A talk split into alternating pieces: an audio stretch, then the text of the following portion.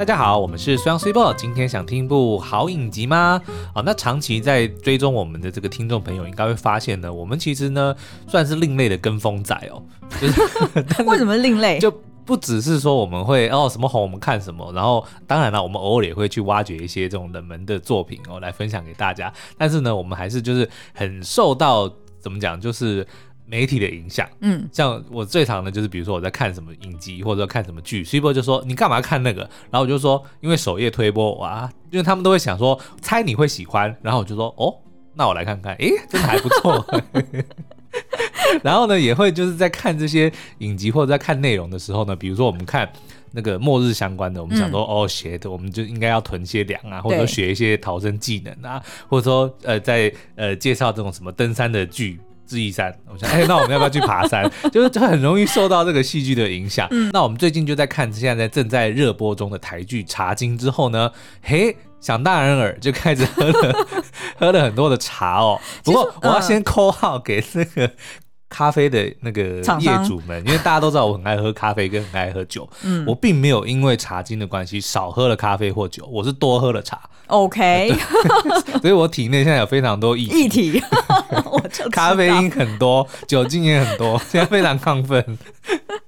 好哦，那我们、嗯、呃，其实之前有介绍过《茶经》的，就是吴磊影评。嗯，那在今天的节目中呢，我们想要呃借由《茶经》最新的剧情，然后带大家来回顾，或者是来认识一下。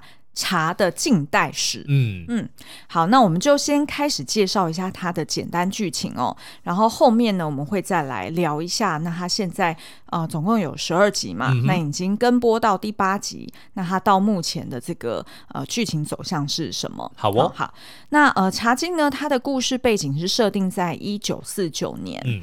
那因为呢，当时候这个最大的茶叶公司呢，它因为货币政策改变，对，所以呢，它在一夕之间就债台高筑。嗯哼，那呃，这个呃茶叶公司呢叫做日光哦，那它其实是主要由一对父女去主持的。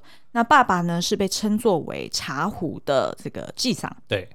然后女儿呢是呃，算是被大家叫为这个新社长的艺兴，也就是郭子乾跟连玉涵所各自饰演的这一对父女。对，没错。嗯、那艺兴呢，他就决定说，哦，他也要跟着爸爸脚步去投入这个就是经营茶的事业。然后呢，他也在。中间做了非常多的改革跟创新，嗯，为什么要眯着眼睛看我？没有，因为我就突然想到异性，然后就想说，他爸在生女儿的时候已经在做茶了嘛，不然为什么要帮他取一心二意的异性呢？应该是这样的。对啊，就跟我就是在思考那个狮子王里面他弟弟，嗯，Scar，嗯，在没有得到那个 Scar 之前，他叫什么名字呢？没有名字，是不是很悲哀？对对对啊，就因为他有那个 Scar，所以大家叫他 Scar。那可是那个 Scar 又不是天生的，其实听起来蛮。蛮难过的，对对，所以他在得到那个八之前叫什么名字？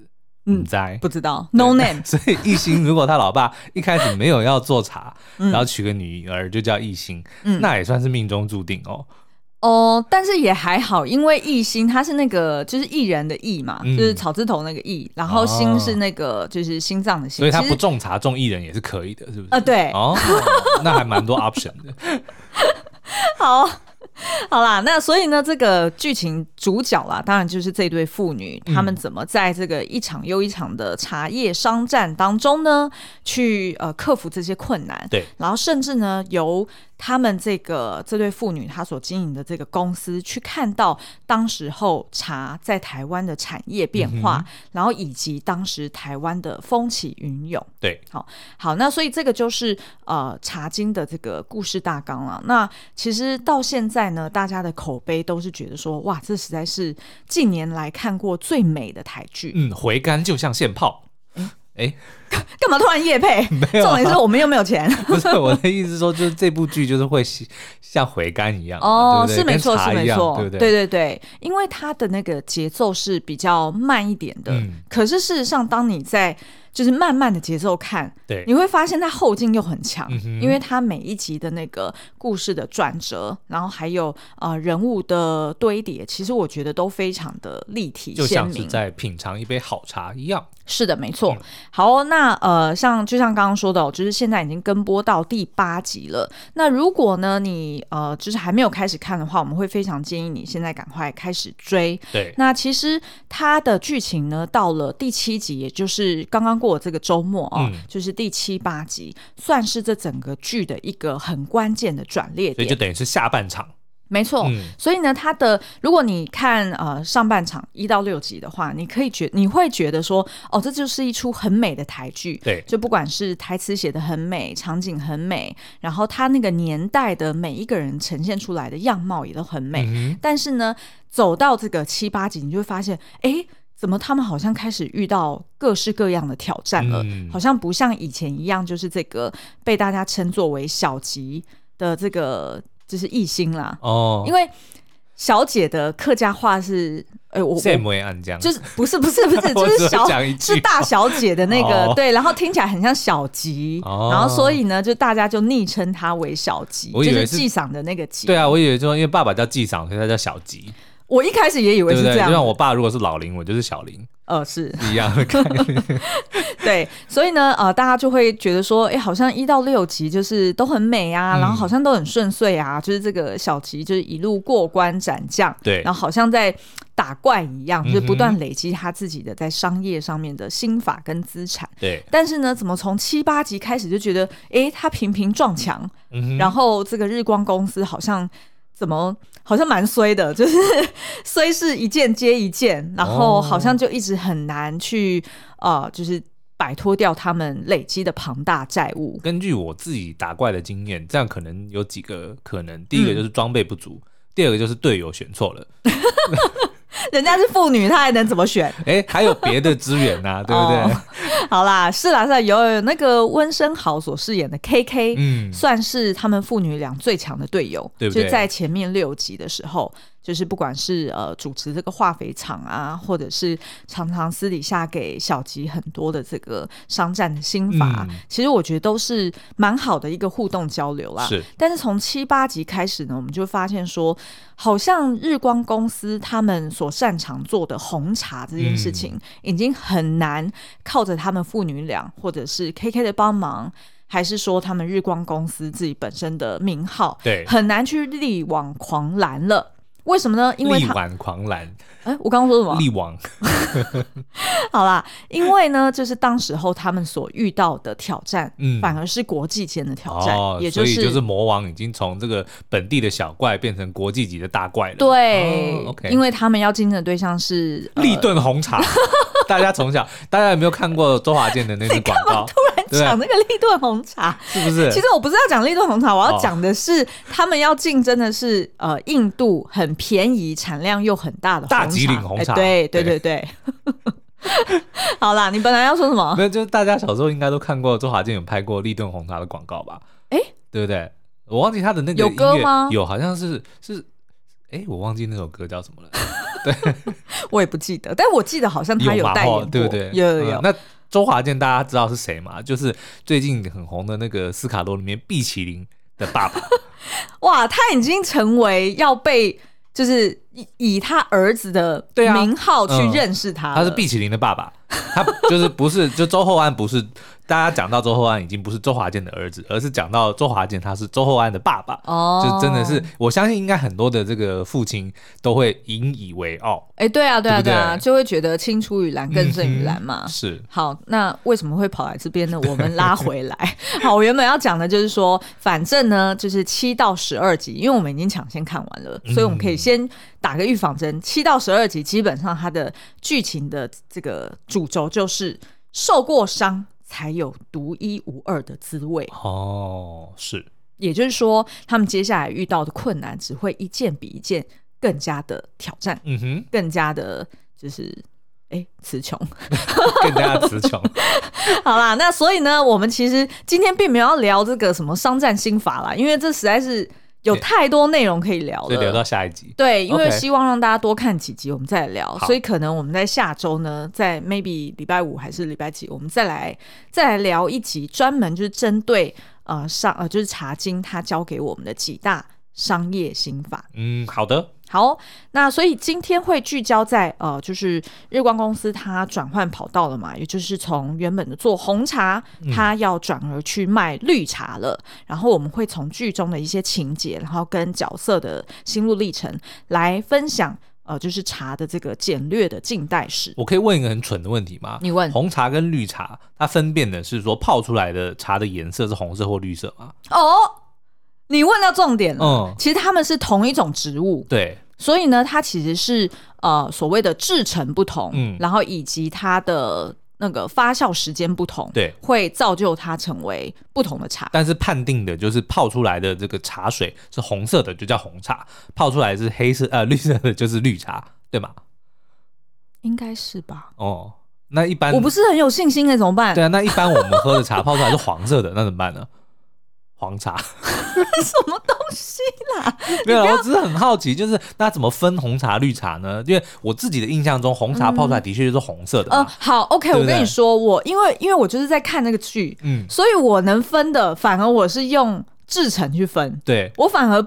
不知道说我要怎么从茶汤的颜色去分，但是你印象中你喝绿茶的茶汤，它就是绿色的嘛？是啊是啊，然后你喝红茶，但是有时候也是黄色哦，就是黄绿色黄绿色，但是的确红茶就是颜色比较深，红黑色。对，OK，对，好，呃，我们应该会被蛮多人打。好，所以我这边不负责任说，我只知道制成的不同，但是没有，我们要 call out 给那个制作团队说，可不可以帮我们解答这个很简单的问题？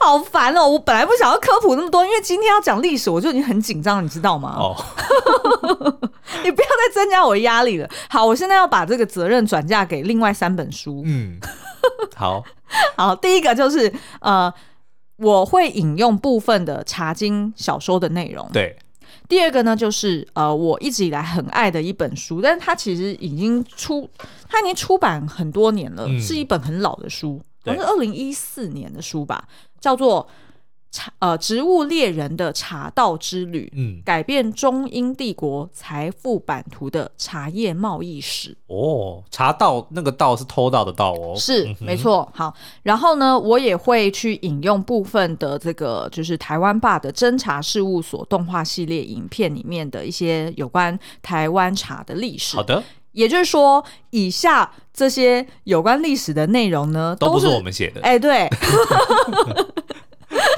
Don't kill the messenger，是不是把？哎，对对对，是不是 把这个责任都撇得一干二净 啊？Don't shoot the messenger。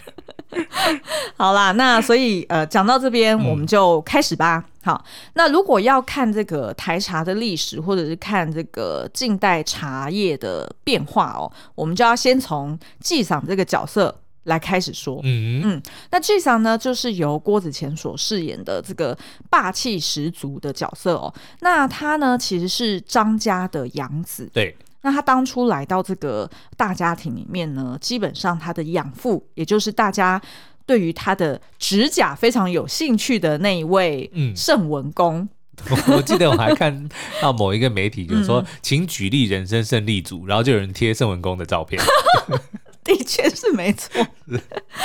好，那他这个养父呢，圣文公啊，就是只期待这个纪桑他要守好家业。哎，抱歉，请问一下，他的养父，但其实是岳父，对不对？因为他是收，他是入赘嘛。呃，那个纪桑不是入赘哦。对，OK，好，我只知道就是他的，就是这位养父，就是这个圣文公也是养子，就两个人都是养子，但他并不是入赘进来的。呃，盛文公是不是入赘？我不知道，哦、但是纪长不是，纪长不是，因为因为这个异星他的的影集的前面几集就是在讲他本来是要有一个入赘要进来的人嘛，对不对？但是纪长不是入赘，就是文贵，懂？嗯，OK，好，对，好，好。那所以呢，这个养父他只期待说，哎，我们张家本来就很有钱哦，嗯、那所以呢，你只要守好家业，然后像我一样长长指甲就可以了。就不要做廖杯阿啦，嗯、就是你跟我一样哈，长了这个指甲，然后在家吸鸦片就好了，对，就不会在外面染上恶习。那我可以在这边帮大家科普一下，不要在外面染上恶习，在家染就好了，是这样？对，他的确是这样子讲的呀。Okay、因为呢，圣文公就是骂骂他这个养子说，嗯、呃，你花一大就是花大把大把钱在外面投资各式各样的呃事业，然后也不一定都赚钱。嗯，那你还倒不如像我一样，就是你如果整天待在家，你不嫖不。嗯，然后呃也不会大吃大喝，对，就对他而言，他认为那些都是很花钱的、uh -huh, uh -huh. 的事情哦。那你就会跟我一样，就是吸个，就是你鸦片也不会吸太多，也不会吸过量，uh -huh, uh -huh. 基本上你就是在家就是翘着二郎腿、oh. 就可以轻松度日度日，然后又可以守好家业。那你为什么要去外面抛头露面，弄那么多东西？还蛮妙的价值观的。哎，是啊，是啊。对，那我可以在这边科普一下，就是如果大家上网查，就是这个阿公的这个三十公分长的指甲，嗯，应该是好像有留三指吧。如果在那个影集里面看的话，其实他当时一露出的时候，我记得在网络上面的讨论度就爆表，嗯，然后讲说，我看到阿公的那个手指，我就再也不敢吃凤爪了，因为就觉得好像很恶心。对，那大家会看到那个凤爪，其实呃，在小说里面呢有描述到，这应该是在年轻的时候，只要就是他开始吸鸦片之后，至少三十年没有剪指甲，对、嗯，才有可能留的那么长。Uh-huh. 那指甲留长之后，它会自然而然它会变弯嘛、嗯，所以呢，他如果要换衣服啊，要要擦屁屁是。哦，反正就是要做一些生活起居的事情，对，都要有人在旁边服侍他，哦，他才有办法做，那就代表是富贵人家的一个象征。我觉得这个观念真的不能理解，为什么很奇怪，真的很奇怪。就我再有钱，我也不想要有人帮我换衣服啊。对啊，而且你还要动嘴巴去跟他，你知道吗？以前黑镜不是就有演过那种，嗯、有有一集就是在讲说，呃，那个。就是如果我有一个科技，就是可以复制一个小人的我，对、嗯，然后可能变成我的生活管家，哦，然后呢，我根本不需要动嘴巴，对，他都会知道我，我想要干嘛，对，譬如说我的吐司要去边，嗯，呃，我今天要穿什么样的衣服，对，然后我喜欢什么样的温度，我都不需要开口去讲，也不需要手动去设定，嗯，那那个小管家就会都会知道，对，对，那个是黑镜的一个可怕的一个某一集啦，是，但是呢，我觉得你讲很没错啊，就是。我即便有钱如圣文工，我也不会想要我要做什么事情，我还要开口去。我就觉得他跟别人解释，对他这个感觉比较像是炫耀，说啊，我可以有人帮我做这件事情。对对，但是就找人换帮你换衣服，并至少在我的这个观念里面，并不会比较好啊。呃，对啊，对，只是好像说啊，你看我还可以请个人帮我帮帮我换衣服，而且你不觉得指甲留那么长，你很怕就是那种恐怖片会发生的就是。就是勾到之后，然后整片指甲掉下来嘛，呃、然后你就露出你里面鲜红的肉，你就觉得哎、呃，有一种很恐怖的感觉。吓我们的听众。好，大家赶快赶快用那个幻想指甲刮黑板的声音去洗掉这个。掉对。好，那所以呢，在书里面其实就有讲到说，就是男人留长指甲，在当年农村呢有其特殊意义，嗯，意味着自己根本无需劳动工作，连生活起居都有专人伺候。他最好就不要看到一个。小孩会指着他说：“妈妈，你看他们家好穷哦，连指甲刀买不起。” OK OK，好，指甲这件事情我们先放一边哦。Okay. 那所以呢，我们就发现说，哎，这个纪赏他其实个性就是也是蛮强悍的。嗯，他就他认为他不要这样认命，我要自己换衣服。对对对 对对对，所以呢，他就决心为自己要闯出一番天地哦。于、嗯、是呢，他就从大坪山开始种树，然后累积资产，然后呢，也开始去投资做茶买茶，然后呢，甚至他也去投资了其他的事业，然后一间去扛起七成北埔人的家计哦。所以呢，对他而言，他的事业不只只不只是在照顾呃，就是延续张家的家产，对，他同时也想要照顾新竹。北埔绿世界整个大环境，我就知道你要玩这个。对，他也是要照顾整个就是乡民们的这个生活了。对，那所以呢，呃，他那时候纪赏也蛮豪气的哦。他每年虽然呢，他开工哦，大概只有半年，对，就是那个茶厂啊，他们在运作的时间其实不长，嗯，因为你想想看，就是。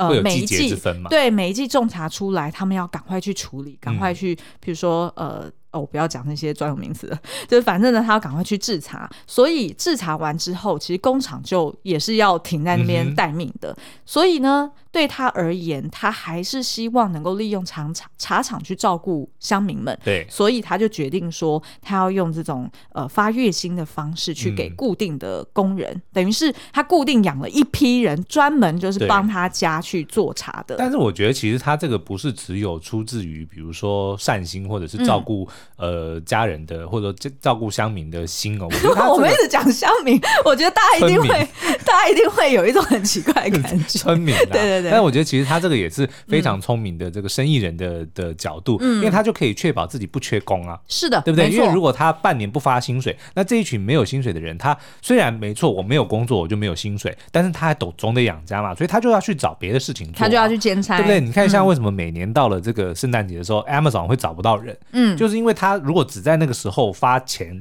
去请工人，那人家其他时候要吃饭，就、啊、就跑掉了，去别的地方工作了嘛。对、啊，等到你真的需要他的时候，你又要再把他找回来。没错，所以我觉得可能这个机场他可能某方面也是预留到说，我既然每年都有这么多的需求，嗯，那我也要确保说，当我有需求的时候，我不会开开天窗。对，对不对？没错。所以我觉得这个就已经能够凸显说，他其实是有一些这个生意头脑在这里的。嗯嗯。所以呢，呃，这个养父后来过世之前呢、啊，呃，他就算是也算是对他这个养子也算是蛮骄傲的吧，嗯、就觉得说，哎，他。不听自己的话，但是呢，也是闯出了一番事业。然后在过世之前呢，就帮他题字写下了“封神”两个字哦。嗯、那“封神”两个字在呃客家话里面，它有这个所谓的就是很掐牙的意思啦，嗯、就是很很那叫什么？哎、欸，也不是豪掰，就是一直说很豪气哦，对对的意思。嗯、那当然那时候因为就是呃，纪赏他也要去参选理事长嘛，然后所以可能也是用这个题字来警惕他，或者是呃给他祝福。嗯、就是你虽然一向以来都是非常的掐牙哦，嗯、但是呢也是要谨慎行事。是，嗯嗯。好，那呃我们接下来来看一下哦，就是阿公他一直以来就是对于纪赏有一些。怨怼，然后会去念他说：“你不要只是到处去投资啊，实在是很高调哦。对”其实阿公某种程度也是呃。忽略了一个事实，嗯，也就是他自己吸鸦片的钱，不也是他这个小孩帮他赚出来的吗？嗯、是对。那其实呢，我们就因为看了这个影集，然后就觉得，哎、欸，对于茶的历史特别有兴趣，然后就去找了一些资料，包含我刚刚有提到的，就是以前很爱的这本呃《茶道猎人的呃茶植物猎人的茶道之旅》这本书哦，然后就去研究一下，就是到底到底一开始的那个茶的历史是怎么样？嗯，因为其实我们。呃，如果是以前在学校读书的话，都会知道说，哦，茶就是源自于中国。嗯、但是我们其实并不是太清楚说，哎，那为什么后来好像我们常常听到的知名的红茶，嗯，都是来自于英国，哦、对不对？都是欧洲嘛，对，或者是好印度好了，嗯、就是我们就会觉得有点一头雾水。嗯、那事实上呢，这个其实是一件历史上的那叫什么？冤案。呃，对，算冤案，悬案了，悬案，它是一个商业机密，嗯，的一个窃盗案。OK，如果发生在现在对现代的话，应该会引起国际之间的这个到处就是炎上对兴讼啊，然后到处打官司。嗯、对对，因为呢，它为什么叫做茶道之旅？就真的它是被偷走的。对，哦、没错。好，那我们接下来就会来分享一下，就是呃，就是近代的茶叶。的这个就是被被偷茶的这一段历史了哈。嗯、好，那呃，就是从十八世纪开始呢，事实上，世界的权力中心就曾经因为两个植物而天翻地覆。嗯、对，刚刚的我们说的茶就是其中一个，另一个呢，其实就是鸦片的原料罂粟。嗯哼，嗯，那呃，大家就会发现说，哎，怎么刚好这两个植物就出现在茶经里面？对，就刚好是阿公，他就是。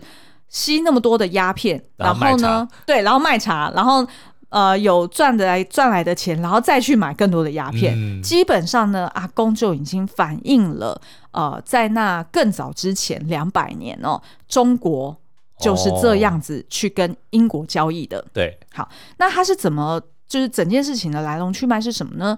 事实上呢，就是从印度被纳入大英帝国的版图当中，呃，之前呢，就是哦、呃、之后啦。东印度公司大家应该很熟悉嘛，哈、嗯，那他呢就独占了印度鸦片的贩售，对，那他们就是把这个鸦片卖到中国，然后用这个收入来跟中国买茶，嗯。嗯，然后反过来看，也就是像阿公这样子的人，他就是用。卖茶的钱，然后再拿来买更多的鸦片，嗯，也就是说，这样子的贸易关系呢，持续了快要两百年，也让鸦片换茶变成了英国的国内经济啊，或者是他们国内的基础建设，甚至是他当时对外到处发动战争的重要的经济命脉。嗯，OK，那呃，一直到呢第一次鸦片战争哦，大家应该。很熟悉吧？就是常常有被到，到对，有两呃，就是呃，第一次跟第二次的鸦片战争对呃东亚地区的这个地缘政治影响深远嘛。嗯，那第一次鸦片战争呢，就是发生在一八四零到一八四二年哦，就是在这一段时时间之后呢，英国虽然打赢了中国，但是呢，他那时候就很担心中国会不受控，对，他就觉得说，我一直以来的这个经济命脉呢，就是。就是鸦片跟茶叶，对，嗯，然后呢，我就是得要一直不断的拿鸦片去跟你换。那我也很担心你，因为就是鸦片战争，它当初会开始爆发，不就是因为那个林则徐去把人家那个鸦片全部丢到海里面嘛？对，所以他就很担心说啊，那你如果你们政府又自立自强起来，对，或者是、嗯、好，我们换个角度来看，又出来了，对。对 就是如果你们政府最后决定说，干脆我们自己来种鸦片好了，嗯，对不对？那那这样子你也不受，就不用跟我买，对啊，你也不受控啊。那那我我的那个茶叶我要从哪边来？于是呢，他们英国的啊许多政治家或者是呃算是嗯就是商人啦，嗯、也有在建言这件事情哦，就说呢，其实英国应该要赶快促成他们的殖民地印度。去种植茶叶哦，然后呢，于是呢，与此同时，这个英国就决定说，他们要去找一个植物猎人去中国偷茶苗。哇，好酷哦，超酷的啊！嗯、因为那个植物猎人他不是只是要偷茶，他同时还会偷其他的花苗跟种子。嗯、对。对，像现在我们都很知道嘛，就如果你从国外回来，你身上是不可以吸携带任何种子的。是的，因为如果你把某一个地区的种子或者是它那边外来种，对对对，嗯、你会导致就是你会打坏呃另外当地的生态平衡。哎，对，谢谢你，你都帮我讲完了。我都一天到晚都读那些标章的，对不对？禁止带食物，禁止带那个 植物进来。okay, okay. 好，那所以呢，就是呃，但是在当时他们并不知道嘛，嗯、对。对于他他们当时来说，就一定是想说啊，我要怎么去啊、呃，让我的国家越来越兴盛，对，然后成为一个更强的帝国，所以我就要从别人那边偷到更多的资源。嗯哼，那于是呢，植物包含这个所谓的茶叶、茶苗以及它的种植方法，就变成一个很重要的一个他们想要窃取的对象了。是那也因此呢，就是在呃。一八四五年，有一个叫做 Robert Fortune，嗯，也就是茶叶界的 Indiana Jones，他就完成了这个任务哦。嗯，而且呢，他偷回来的就是不止这个茶叶、茶苗，然后种植方法，然后还有一些就是。背后的整套 know how 啦，对，他还偷了很多其他的奇珍异果，哦，也就是很多在中国才有的特有种的花卉，对。然后呃，这边是题外话，也因此呢，他偷回去到英国去种植，就是教大家去用温室的方法去种植之后，对，你会发现，如果你现在去看那种十九世纪的的油画，嗯，就有一大堆很奇很奇怪的花，那些都是从中国来的。对，然后还有什么呃，譬如说那时候他们也很喜欢青花瓷，嗯。然后就会在青花瓷上面画垂柳，对，或者是一些就是奇珍异果。然后对于呃英国人来说，就是上流社会来说，嗯、那个是最 exotic 的异国风情，就很值钱。没错，没错。然后呃，再加上因为那时候工业发展嘛，然后所以呢，就是呃英国有非常多乡村原本在那边自给自足的农民们，嗯、他就得要进到城市里面去工作。对，那当他们工作，他们一定在都市里面住的都是那种小房子啊，然后也很辛苦，所以他们一天当中最最好的这个休息时间，除了喝茶之外，再来就是呃去种种简单的花草啊。嗯嗯、然后于是呢，就是英国的园艺也因此而越来越蓬勃发展。哦、哇哦！对，所以其实它影响是很深远的。是。那我们拉回来讲这个印第安纳琼斯哦，Robert Fortune。好，Robert Fortune，他呢其实也是在呃，因为他是一八四五年成功偷偷了那些呃植物了嘛。嗯、那他在一八五一年呢，呃，当时的万国博览会也揭发了中国绿茶原来有染色，就是黑心事业的这个，哦，就是黑心制作的流程。对。然后也因此影响到当时英国人决定。以后我只喝红茶了。哦，因为绿茶是染出来的。对他们认，哦、就是他们看到 Robert Fortune 展示给他们面前看的，就是有这样子的这个啊、呃，就是步伐制成的过程哦，所以呢，他们才决定改喝红茶。嗯，原来是这样子而来。OK，好，那我们接下来再看看，那在呃，就是第二次鸦片战争在爆发之后，也就是大概一八六零年以后哦，对，那英国呢再度成功的迫使中国去开放更多的港口去通商。而台湾就是其中一个。对，那。台湾茶是什么时候开始建立的呢？其实也就是在这个时候，由英国商人叫做 John Dodd，嗯哼，他从福建引入了茶苗，然后来到了这个台湾北部去种植也就是在一八六六年。一八六六年有没有听起来很熟悉？就是罗妹号那个时候前后嘛。对，就是在罗妹号事件，就是斯卡罗罗妹号事件爆发的前一年。哦，所以这些事情都串起来了呢。嗯、没错，嗯、所以呢，他就在那时候就把台茶。精制成为乌龙茶，对，然后用这个 Formosa 乌龙 Tea 的名字外销到美国去了。嗯，那乌龙它有解释是什么什么什么那个吗？还是是因为可能因为啊，我知道了，因为那个乌龙茶它的那个茶叶就是黑黑的，然后是弯弯曲曲，是不是就长得很像黑龙，所以就叫乌龙？What？我猜的。I don't know，可以不要问我这个问题吗？我好不容易准备了一大堆我会的历史的资讯，因为我本来然后你问一个我不会的，我本来是在想说，他把这个东西包装成就是就乌龙这个名词，我还蛮好奇是怎么来的。Oh. 就我在想说，会不会是人家问他说 What's What's this called？、嗯、然后他就随便讲呃乌龙。你知道我的意思吗？就 他随便掰一个，就是听起来像中文的东西。OK，对不对？好，那可不可以这件事情交给你？哦，就是我们今天录完之后，由你来去查乌龙。对，然后在下一集就是帮大家科普一下。因为我就有听说那个传说，你知道为什么澳门的那个？英文名字叫马靠嘛，嗯、就是传说中，就是当年外国人来到这里的时候，来到澳门的时候，就用英文问，用外国语言问说：“你们这地方叫什么？”嗯、然后他们听不懂外文，所以就说：“那个马高啊。”然后人家说：“马高马高哦，马靠。”因为“狗马高”就是你在说什么嘛？“狗马拐”就是你在讲什么，讲什么鬼啊？鬼对啊。然后就有传说说，因为是这样，所以马靠才会变成是澳门的。哦英文名字，这是一种说法，对，但是不确定是不是。我觉得我们这一集出去一定会被很多人骂，但是我就有听过这样子的说法。是啊，是啊，你不觉得很好奇为什么澳门叫 Macau 吗？对，我记我记得我们是，对不对？你看香港 Hong Kong 非常合理，因为就直接音译嘛。对，台湾台湾，对不对？那为什么澳澳门叫 Macau，不是澳门？对不对？好，OK，那可以让我继续吗？OK，请继续。我想要讲我比较有信心的东西。嗯。好啦，那所以刚刚有聊到，就是原来呃，他就是台湾乌龙茶之父。那再加上呢，当时中国商人也在台湾种植了包种茶，嗯哼，然后于是呢，哎哎，by the way，包种茶我是后来才知道，就是我因为这段历史，然后我才去查询，哦、原来包种茶是呃，就是也是乌龙茶，然后但是他用花去用花香去熏过，然后所以就是包种茶。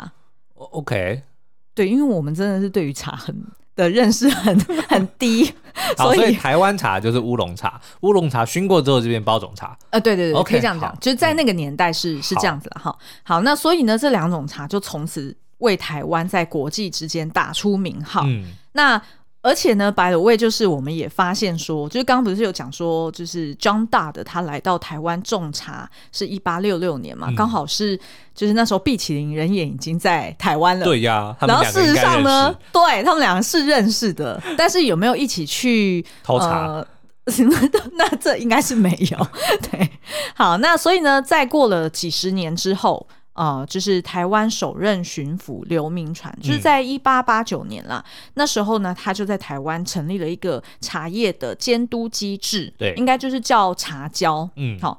然后呢，他就呃，就是呃，用这个方式去确保说，哎，台湾出口的茶它是品质比较稳定的，嗯、然后也有一个就是大家可以互相交流的一个，算是一个 official 的一个机会，满满的大平台，哎、欸，还蛮合适的。好，然后是一直要到日治时期呢，就是日本为了要赚外汇嘛，然后才才决定说，呃，就是台湾可能要盖，就是要要要种红茶，嗯，然后而且呢，他就是因为日本一直以来种的就是绿茶，对，所以他也不希望台湾种了绿茶之后会跟他自己竞争，嗯，所以他就是去引进了红茶，然后也扶植台湾的红茶去到处参展。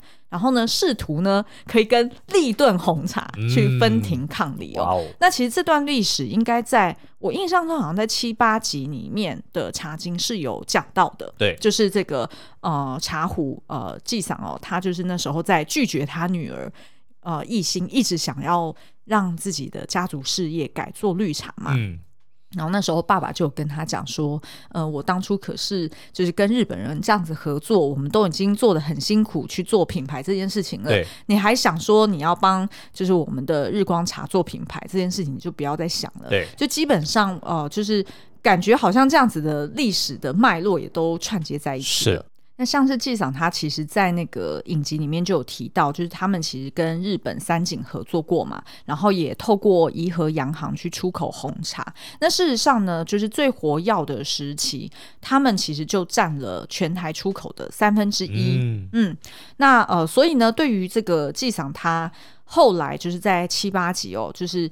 呃，遇到了红茶这么多的困境，包含那时候台湾的价格竞争激烈，嗯、大家开始呃，就是破坏行情。对。然后第二个呢，就是他们的订单哦，尤其是来自于洋行的大笔订单不断的减少，就是因为印度的红茶竞争力实在是太强了。嗯、是。人家不管是产量啊，或者是他们的价钱，其实都是比台湾茶还要来的更有竞争力。嗯然后再加上呢，呃，其实台湾的红茶，呃，那时候因为他们家呃是一个叫做呃，就是被小绿叶蝉，就是我们说的被虫咬过的那种碰风茶哦，嗯、是特别有风味的。对，所以其实像洋行他们特别喜欢的就是这这一类，就是有特别处理过，然后特殊风味，对高品质的红茶。嗯、但是因为呢，那时候不管是气候还是种种原因哦，就是。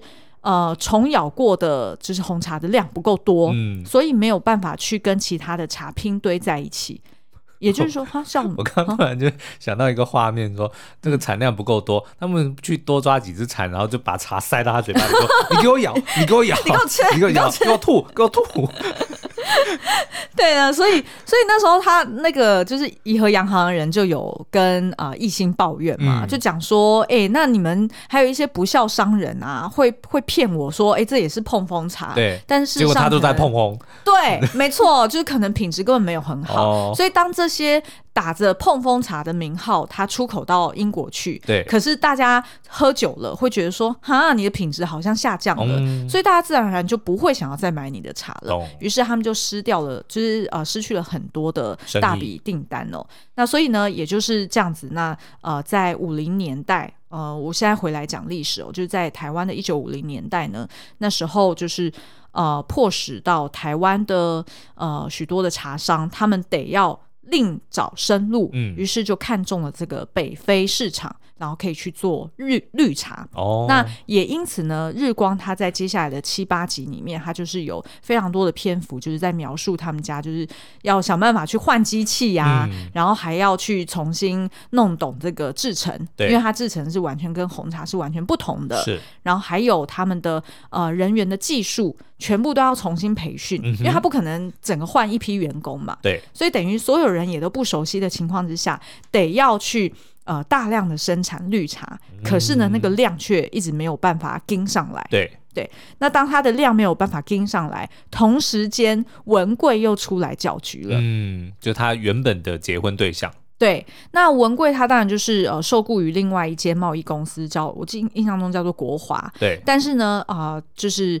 文贵的那间呃贸易公司，它其实跟政府其实是有一些利益关系的，嗯、所以其实他们可以拿到一些大笔订单，然后他们的呃利润也可以压得很低，然后去跟呃日光这边去拼这个所谓的卖价。是，所以对于日光来说呢，他最后还不得不得要去跟人家借产量，嗯，他才有办法去呃就是。补足他原本呃承诺给北非市场要给的那些，对对对订单，所以呃变成说中间呢也有一些过程是呃这个义兴他得要去呃就是跟文贵谈判这样子，对，然后呢甚至是他还有一些茶叶他也顾不了品质了。哦，对、okay、他可能要掺一些。